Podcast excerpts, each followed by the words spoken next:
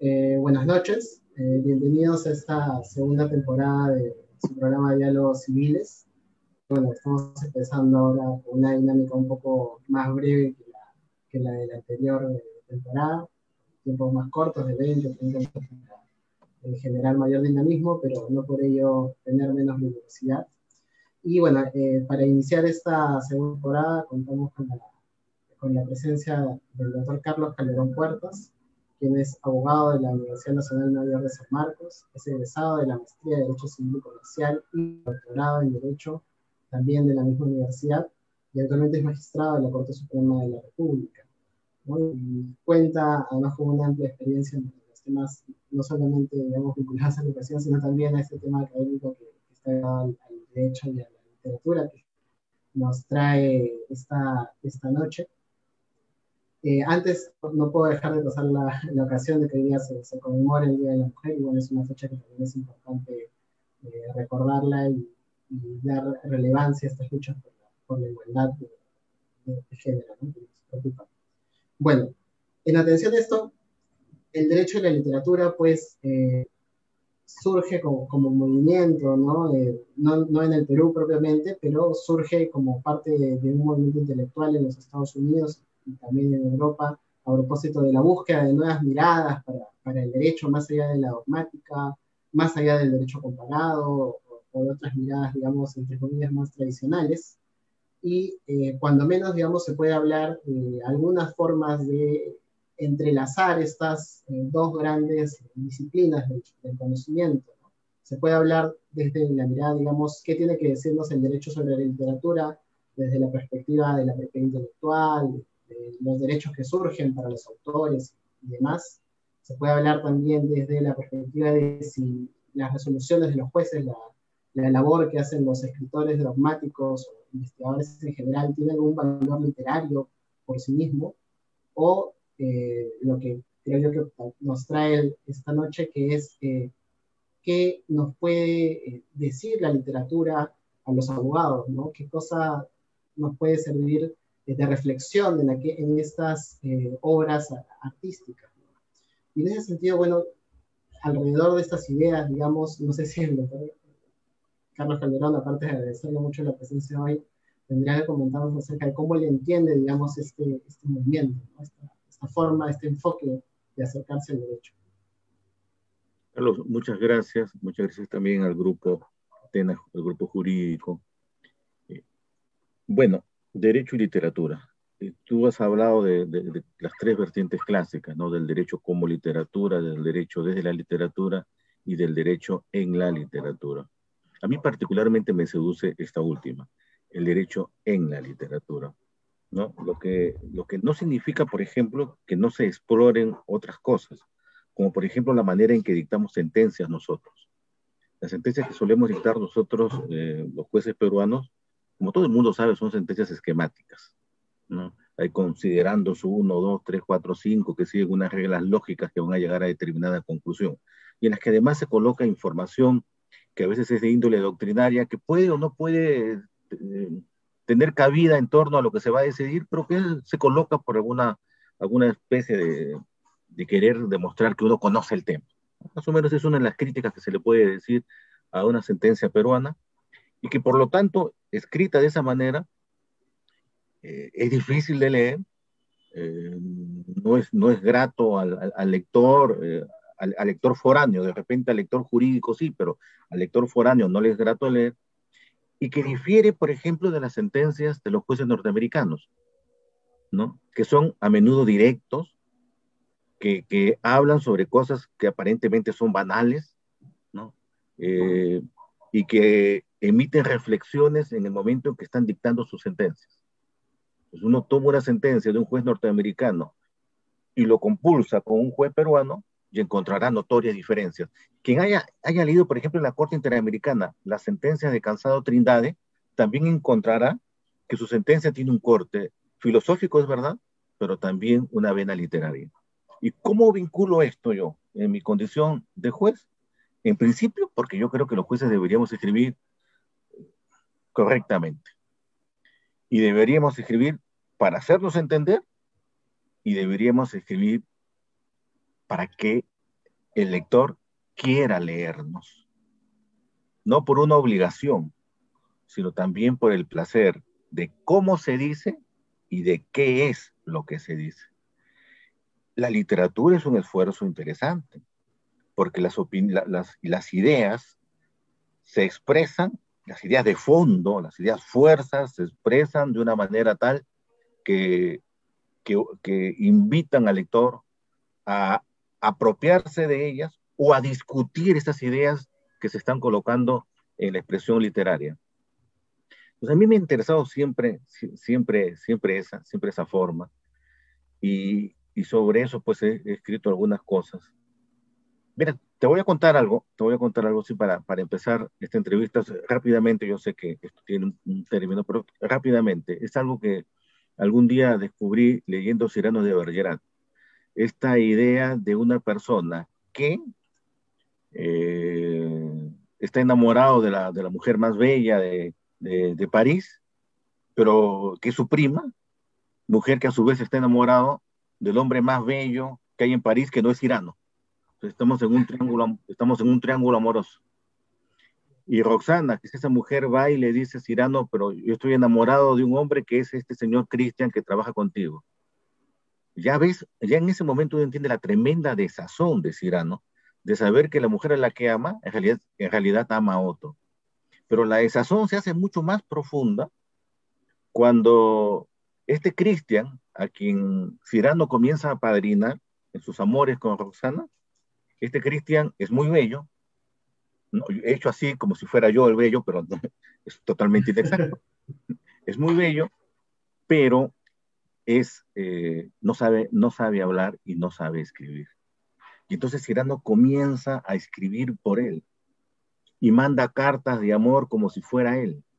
Y Roxana comienza a enamorarse. Se había enamorado primero del hombre bello y después se enamora del hombre que escribe y de que escribe tan dulcemente cosas de amor. Y en la escena en la que, en la que, va, en la que Christian va a obtener el beso de Roxana, pasa una cosa bien, bien interesante. Es que Roxana está en el balcón, Christian quiere hablar, pero balbucea, Roxana se molesta y le dice, regresa cuando puedas hablar bien. Y entonces eh, Cirano, que está al costado de Cristian, escondido en el follaje, Cirano comienza a hablarle a Roxana, como si fuera Cristian, y lanza desde abajo hacia arriba, lanza palabras de amor. Y Roxana vuelve a ser capturada, capturado, capturada por esas expresiones literarias.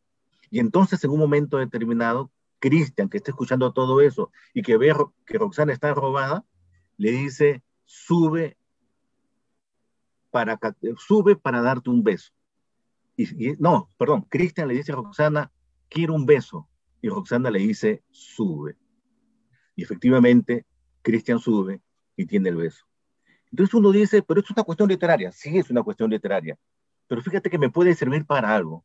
Tú eres profesor de acto jurídico y quizás forzando la, la figura uno puede decir, oye, pero acá no está un ejemplo, un ejemplo, no, no, hay que forzar un poco la figura, pero un ejemplo de lo que podría ser la representación.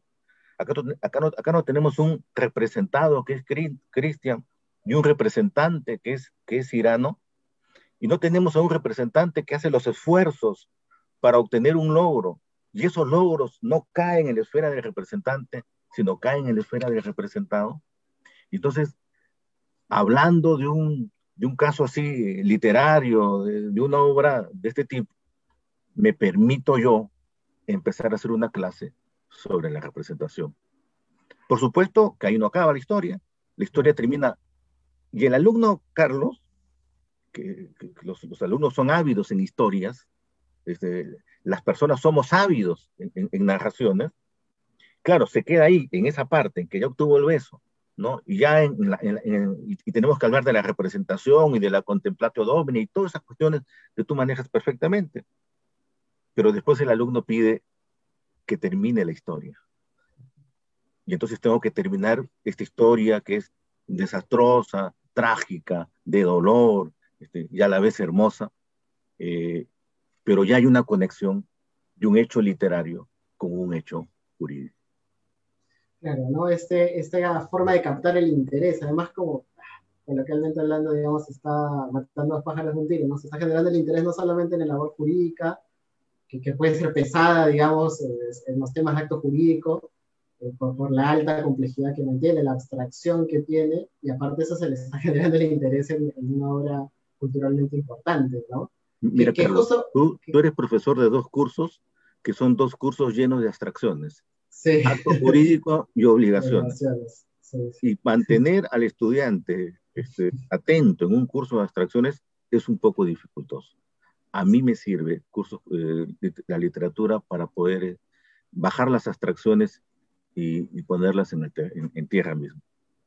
Y, y, vincularlo, ¿no? Justo, justo a, este, a este asunto también, un poco eh, rescatando, digamos, lo que usted dijo del, del tema del, del, mal que tenemos, no solamente en las resoluciones, creo yo, sino también en, en los textos, de, de la, en la forma de realizar los escritos que tienen la gran parte de los abogados, ¿no? Este uso de, de expresiones repetitivas, de, de, redundancias en los textos, de, los escritos, ¿no?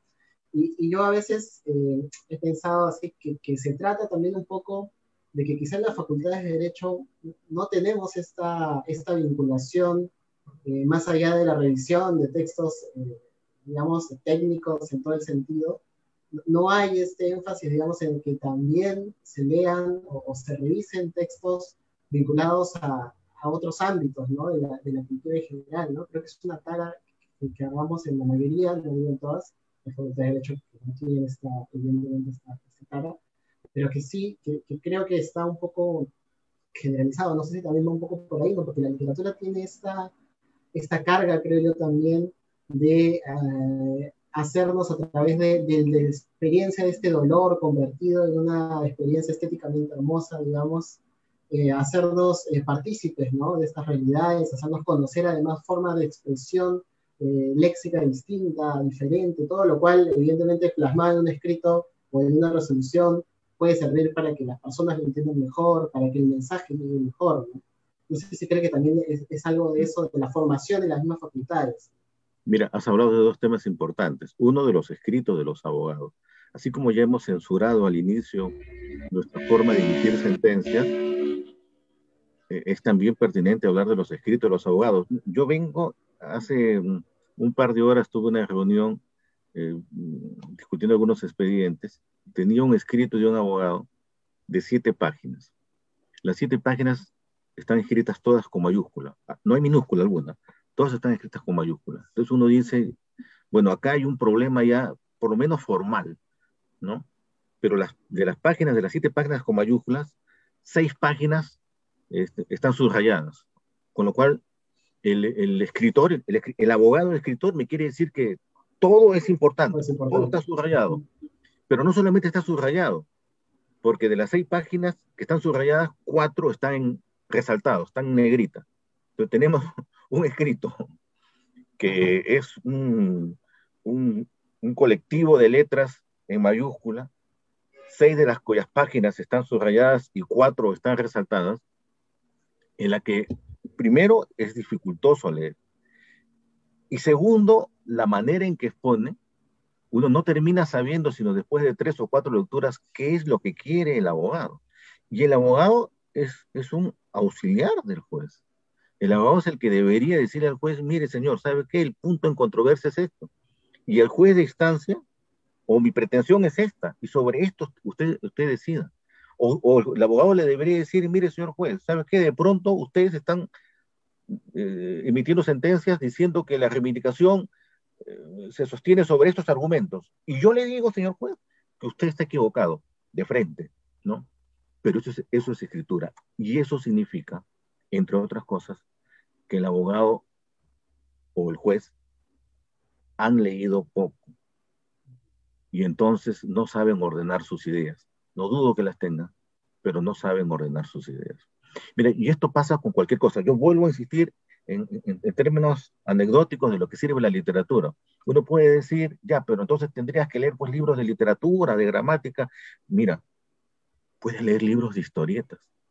Y los libros de historietas, All Boy, por ejemplo, es un tremendo libro, Persépolis, que es un libro de historieta, o, por ponerte otro ejemplo, Persépolis podría ser por el Día Internacional de la Mujer, pero quiero poner otro ejemplo.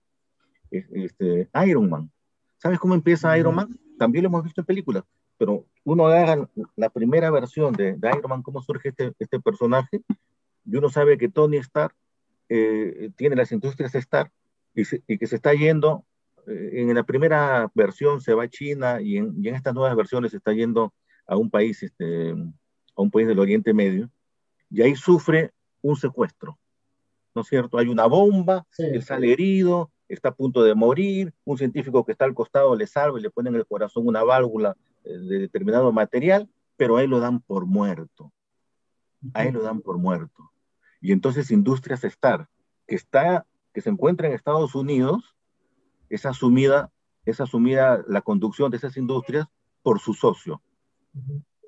Y de pronto, pasado un tiempo, quizás un año, Tony Stark logra escapar y regresa a Estados Unidos. Y eso que está pasando, querido Carlos, es el muerto presunto. El muerto que regresa al mundo terrícola, que reclama estar vivo y que de pronto reclama sus bienes. Entonces uno ve Tony, ve, ve Iron Man la película, ya no digo la, la historieta, sino simplemente la película y puede decir, caramba, esto, este inicio es un tema, un tema jurídico. Uno ve Náufrago con, con, con Tom Hanks, que también él se queda en una isla y regresa, esa escena este, dramática de Wilson, ¿no? que la pelota que está viendo por el mar, él regresa y encuentra que su mujer está casada. Es otro muerto presunto. ¿Qué recupera el muerto presunto? Y, y entonces, este, nuevamente, la posibilidad de, de pensar y de meditar el derecho desde otras fuentes, la literatura, el cine, es muy importante. Sí, en, efecto, ¿no? Ahora, ya avanzando, digamos, a, otro tema, eh, también ya, ya aterrizando un poco más, digamos, en la, literatura propiamente peruana, que, bueno, siempre ha recogido las particularidades de nuestra, sociedad, ¿no? Recuerdo haber revisado ahora un, un post suyo en, el que habla pues, acerca de los jueces, recuerda estos textos de, González Prada y de, diferentes autores que, hablan de, de, una suerte de, tradición negativa que tenemos de, la forma en la que se califican nuestros jueces, y bueno, por qué no decirlo también a nuestros abogados. que se recoge en la literatura, eh, digamos, o sea, puede ser eh, útil también para, nos puede ser útil para evaluar, digamos, el, quehacer del juez más allá de lo que puede decir en las noticias, más allá de lo que se nos puede decir en el día y esta percepción que existe respecto del rol de los jueces en nuestra sociedad? Carlos, yo creo que los jueces debemos partir de nuestra realidad. ¿Qué es lo que sucede? A nosotros nos, los jueces nos gusta hablar a menudo de la majestad de la justicia, ¿no? y, nos ponemos una cinta para identificarnos, que además es para diferenciarnos de los demás, y tenemos un escenario que es el tablillo, el, escenario teatral que es el donde se rinden los informes orales, donde hay como una especie de teatro, una columna, una, unas cortinas rojas en la parte de atrás y un tabladillo que es donde estamos nosotros. Ese es un, ese es un escenario, ese es un escenario. Y ese escenario quiere decir algunas cosas quiere decir, en principio, que los jueces nos diferenciamos de los demás. Quiere decir, además, que nuestra posición es más alta que la de ustedes, ¿no? Y, quiere decirnos para nosotros mismos que somos un, un grupo, un colectivo especial. Claro, pero a veces nos olvidamos que la mayoría de las personas en el Perú difícilmente piensa, difícilmente cree que un juez es honesto, que un juez estudia los expedientes y que un juez hace sus sentencias. Si, estuviéramos en este momento en un meeting electoral, este, Carlos, y le preguntáramos a los, bueno, no hay mítines en este momento por las circunstancias, pero subiera y le dijéramos a los votantes, levanten la mano a los que consideran que los jueces son honestos, son virtuosos y hacen sus sentencias, entonces probablemente nadie levantaría la mano. O quizás solamente nuestros familiares, si, nos creen. Y eso no es que haya nacido en el siglo XXI, ni que haya nacido en el siglo XX. Desde el nacimiento de la República, eso es lo que se ha pensado de los jueces. Eh, yo tengo un libro que es sobre la casación civil, y en, esa, y en ese libro de la casación civil coloco esos términos que tú has mencionado. Yo examino lo que dice Felipe Pardo de Aliaga, por ejemplo. Mira, el sueldo es lo esencial del magistrado, dice Felipe Pardo de Aliaga. Lo que dice Manuel Atanasio Fuentes. ¿Qué es lo que hacen los magistrados? Ir tarde al despacho. Dormir al oír los informes de los abogados. Ya no digo lo que dice, lo que dice Manuel González Prada porque nos trata poco menos que de serpiente.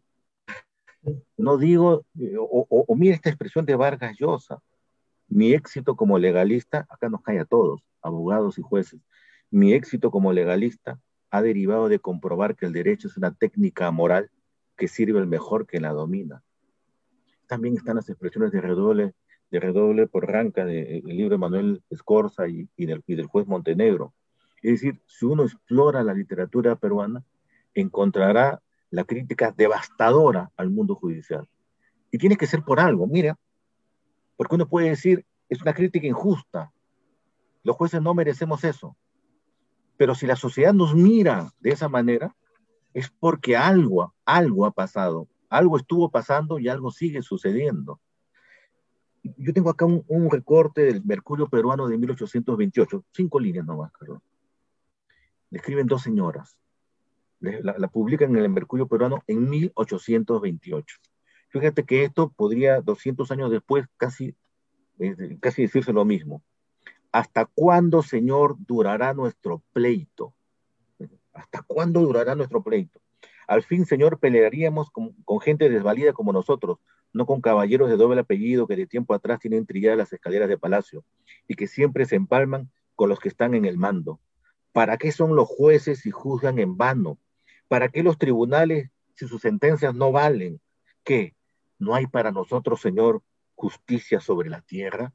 Pues, Señor, llévanos cuanto antes a la gloria, que allí descansaremos de pleitos, de jueces, de abogados, de procuradores y de escribanos. Uno tiene esto, 1828, y lo pega en el, en, en el fronte de Palacio de Justicia y podría ser 2021.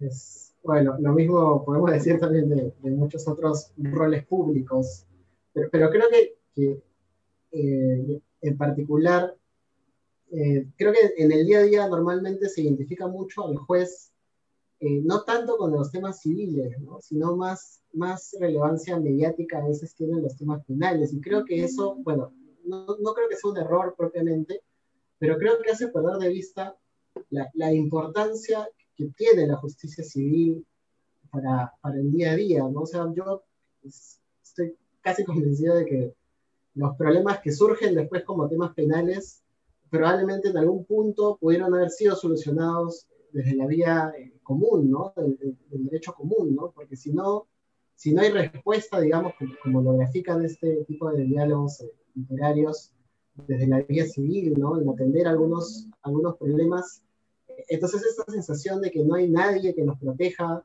que, un poco también se refleja si lo vemos en el mundo eh, literario de, los cómics, ¿no? ¿no? hay nadie que nos proteja, entonces tenemos que buscar estas otras vías que en ese caso se canalizan a través de estos superhéroes, pero en el Perú no hay superhéroes, entonces probablemente optes por métodos eh, de, de, composición de los conflictos propios, ¿no? Y tomes la fuerza y hagas todas estas cosas y yo creo que, la justicia civil tiene mucho que ver con eso, ¿no? Con, canalizar esos problemas que en un inicio pueden haber sido entre las personas y que luego se convierten en problemas mucho, eh, mucho más grandes, ¿no? Entonces, eh, ahora, aterrizándolo un poco, digamos, eh, ¿qué podríamos hacer, no? O sea, a veces parece que no solamente Lima, sino que todo el Perú es una especie de ciudad gótica en grande, ¿no? O sea, no hay los policías, haciendo el, el de los jueces, digamos, eh, son vistos, los policías, los jueces, todo el sistema es visto como corrupto.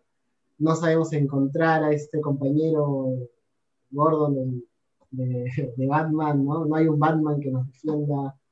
Eh, no parece haber un escenario muy positivo, ¿no? Entonces, en ese mundo, digamos, que nos está tocando vivir aumentado con una pandemia que es ya excediendo la ficción, digamos, ¿qué, podríamos hacer en este escenario? Mi, mi, impresión es que una ciudadanía informada se empodera en el uso de sus derechos. Mira, tú has hablado de la justicia civil.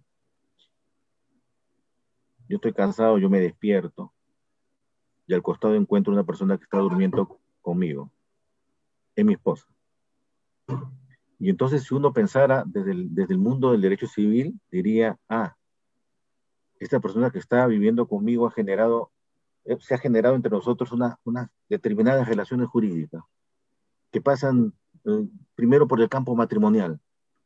Pero, oye, esto es derecho civil. Ah, bueno, es la casualidad. Eso solamente es derecho civil.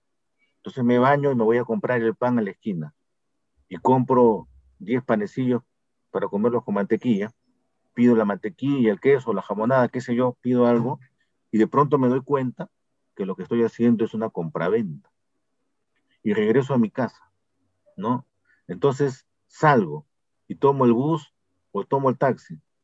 Y en el camino me doy cuenta que estoy ante un contrato de transporte.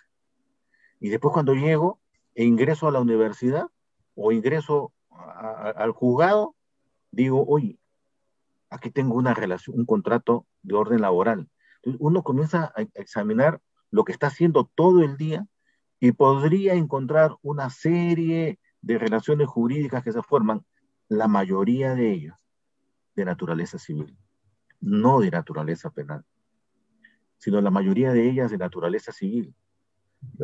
Probablemente lo penal a la mayoría de nosotros no nos va a tocar, no nos va a tocar.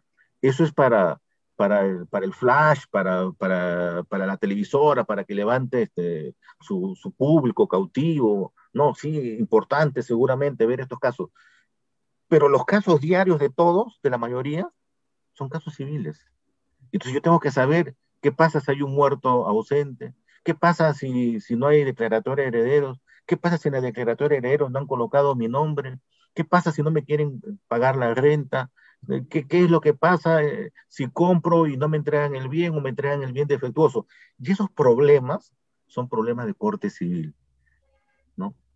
Que deberían terminar rápidamente sin llegar a sede judicial. Una vez que llega a sede judicial, como digo una y mil veces, es que ustedes les quieren trasladar sociedad a los jueces sus propios problemas. El juzgado de Poder Judicial es, como un hospital. Los jueces somos como médicos. ¿Qué, enfermedad estamos curando? Estamos curando una enfermedad social la enfermedad que ustedes, hermanos, son hermanos, pero uno se quiere quedar con la casa del papá. Eh, porque está, porque desdeña a otros tres. No, no, esos no son mis hermanos. Me quiero quedar con la casa. Soy el más sabido, quiero quedarme con toda la casa. Esa enfermedad social, ustedes las trasladan al Poder Judicial. Y los médicos que estamos ahí, somos médicos, seguramente como los médicos que estamos en, están ahorita en la pandemia, que quieren seguramente tener sus camas sus y su, oxígeno y, sus batas y sus, y sus mascarillas, pero que están eh, sobrecargados de, expedientes, sobresaturados de expedientes y que terminan o agotándose o perdiendo la, la este, este, esta energía que te da una profesión que te, que te, que te enriquece o, o, por más esfuerzo que hagan, no pueden controlar la cantidad de expedientes porque son demasiados. Entonces, una sociedad empoderada, unos abogados que colaboren de verdad con el sistema de justicia, impedirían que esto llegara al Poder Judicial. ¿Sabe qué, señora? A ver, este proceso le va a demorar cinco años o cuatro años. El señor se va dentro de seis meses. ¿Qué prefiere usted? O, un caso que, Carlos, nos vemos a cada rato nosotros los, los, jueces. Se declara improcedente la demanda y el abogado llega hasta casación. Cuando mucho más fácil, el juez le dijo improcedente la demanda porque le faltaba un documento, mucho más fácil hubiera sido sacar sus, su, su, su, su, documento, tomar el nuevo, el que le pedía el juez, y presentarlo. Pero no, lleguen en casación, se demoró tres años en llegar en casación. Algo que pudo haber solucionado en pocos días. Este es el panorama, ¿no? Y en ese panorama la literatura nos ayuda a los jueces un poco para entender el alma humana, a los abogados también, a todos nos ayudaría un poco para entender el alma humana. Para poder pasar el, trago amargo, de, la realidad que, que, nos ha tocado. Eh, bueno, creo, creo que ya, ya estamos casi con, con, el tiempo. Igual, eh, me gustaría preguntarle, digamos, algo más, más concreto aún. Eh, ¿Qué opina de estas? Hubo, hay cierta idea también de que los abogados y los jueces debemos ser siempre técnicos. O sea, recuerdo mucho estos casos en los cuales a algunos jueces se les criticó mucho por el citado de obras literarias en su resolución. Que bueno, más allá de la anécdota y de todo esto, creo, creo que es sintomático también de cómo el país, o la mayoría de la, sociedad en todo caso, eh, ve la cultura, ¿no? O sea, la forma en la que se entiende que la cultura es algo exótico, ¿no? Alejado de, de nuestra vida diaria, digamos. Y eso se contrasta cuando uno conoce otras realidades más allá del país y se da cuenta de, que la cultura puede estar en todo momento presente, ¿no? de esa forma eh, viva, digamos. ¿no? Y yo eh, lo recuerdo esto, digamos, no necesariamente porque veamos extrapolar cosas de otros países, que eso tampoco no es correcto importar por importar. Pero yo recuerdo mucho que cuando vivía en, en España me parecía extraordinario eh, la forma en que las personas, digamos, tenían esta costumbre de acudir a todos los eventos culturales, digamos, eh, de, cultura que se considera aquí alta cultura, qué sé yo, ¿no? O sea, ibas a la ópera, estaba lleno. Ibas a un concierto de música clásica, estaba lleno. Ibas a una presentación del libro, estaba lleno. ¿No? Y, eran ciudades pequeñas y todo. Entonces, eh, un poco creo que, que, también eso, eso tendría que, decirnos algo, ¿no? A nosotros como sociedad, ¿no? No sé podría comentar. Ya para ir cerrando. No, no, yo, yo, yo estoy totalmente, totalmente de acuerdo contigo. Sabes que acá, lamentablemente, uno estima que la cultura es algo que está fuera de, fuera de lo que debemos tener, un plus que, bueno, que solamente los estetas deberían tener, cuando la cultura, el ambiente cultural no, nos interpela a nosotros mismos, nos cuestiona a nosotros mismos. Es decir, si uno va a ver una obra, no va a ver, uh, no va a ver la obra comer canchita y tomar su, su cosa ahí. Va porque la obra es perturbadora, porque la obra te, te cuestiona, te, te, cuestiona a ti mismo, cuestiona tus ideas, eh, te hace recrear lo que has pensado o te hace saber que lo que has dicho de pronto estaba mal. y todo eso es eh, casi por osmosis, no, no, es que lo estés buscando conscientemente, no es que, no es que vayas en busca, voy a esta, a esta, a esta, a ver esta obra teatral o voy a la ópera para, porque con esto me voy a enriquecer, lo, lo que sería un concepto creo yo equivocado. Sino vas y te enriqueces por sí mismo, ¿no? Y te permite un lenguaje, te permite una conversación que, que en una especie de cadena va, va, va, creciendo. La literatura y el derecho creo que deberían estar emparentados. En realidad el derecho debería estar emparentado con las, con las humanidades. Y eso exige estar al tanto de todo lo que pasa, incluso de todo lo que pasa en el campo científico.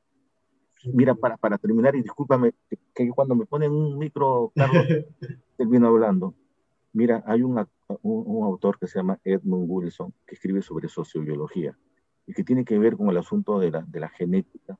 Y él termina diciendo en una frase que, fue bien perturbadora y además que le costó una serie de cosas. Él termina diciendo que la moral ha terminado y que todo lo que debería existir, que la moral ha salido del campo de la filosofía y que la moral se ha trasladado al campo de la biología la, la, afirmación puede ser correcta, incorrecta, te, puede gustar, no te puede gustar, etc. Pero la información es de por sí perturbadora. Entonces te permite explorar el campo de la genética, eh, no, no, pues para que te conviertas en un genetista, ¿no? Sino, pero para saber que estos cambios van influyendo también en el mundo moderno. ¿Qué es nos vamos a preguntar en algún momento este, qué es el embrión congelado, este, qué es el ser humano como tal en el momento, qué es un robot, como ahora este, se, están, se están preguntando, ¿no? Este, ¿qué, ¿Cuál es el camino a lo que nos lleva la inteligencia artificial?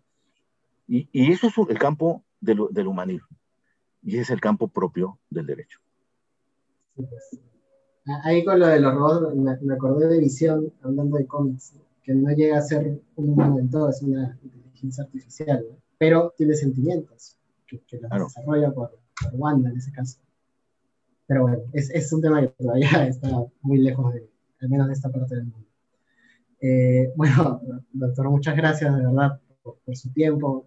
Realmente la conversación más que interesante y, esperemos volver a, a, coincidir en algún otro, otro lugar. No sé alguna otra reflexión final que quisiera darles.